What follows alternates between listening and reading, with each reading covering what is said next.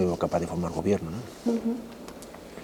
Usted, si no me equivoco, tuvo un papel destacado en las negociaciones con Esquerra para la investidura y también para los presupuestos. ¿Por qué PSOE y Esquerra, o el socialismo y los republicanos, son capaces de entenderse en Madrid, pero no en Cataluña? ¿Puede haber influido, pregunto, que Miquel Iceta, por ejemplo, no quiso nunca visitar a los presos en la cárcel? No, mire, la, eh, la política eh, en democracia tiene como instrumento el diálogo y hay que dialogar con el resto de fuerzas políticas que son adversarios, pero no son, a menos bajo mi concepción, no son nunca enemigos, ¿no? Y cuando hay unas elecciones hay que articular eh, mecanismos para garantizar que hay un gobierno que pueda llevar a cabo una acción una acción que le encomienda a los ciudadanos. ¿no?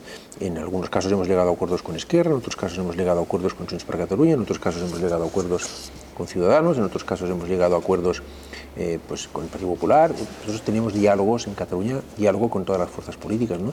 En el caso al que usted se refiere, pues en Madrid, bueno, pues se dio una circunstancia después de dos elecciones, ¿no? Y Esquerra Republicana, junto con otras fuerzas políticas, facilitó la investidura del presidente del gobierno, con los acuerdos que se hicieron públicos, ¿no? No nos pusimos, en cambio, de acuerdo con ellos en el Ayuntamiento de Barcelona, o la Diputación de Barcelona, ¿no? Donde, en cambio, hicimos acuerdos con otras formaciones políticas, pues ¿por qué no? Porque las conciencias no eran esto, es la política, ¿no? El hablar, el dialogar, el buscar consensos, a mí me parece que eh, es más difícil y requiere más coraje acordar cosas, buscar puntos de encuentro, que quedarse en la comodidad de defender una posición, eso sí, muy pura y muy nítida, pero que no se transforma en nada concreto. ¿no?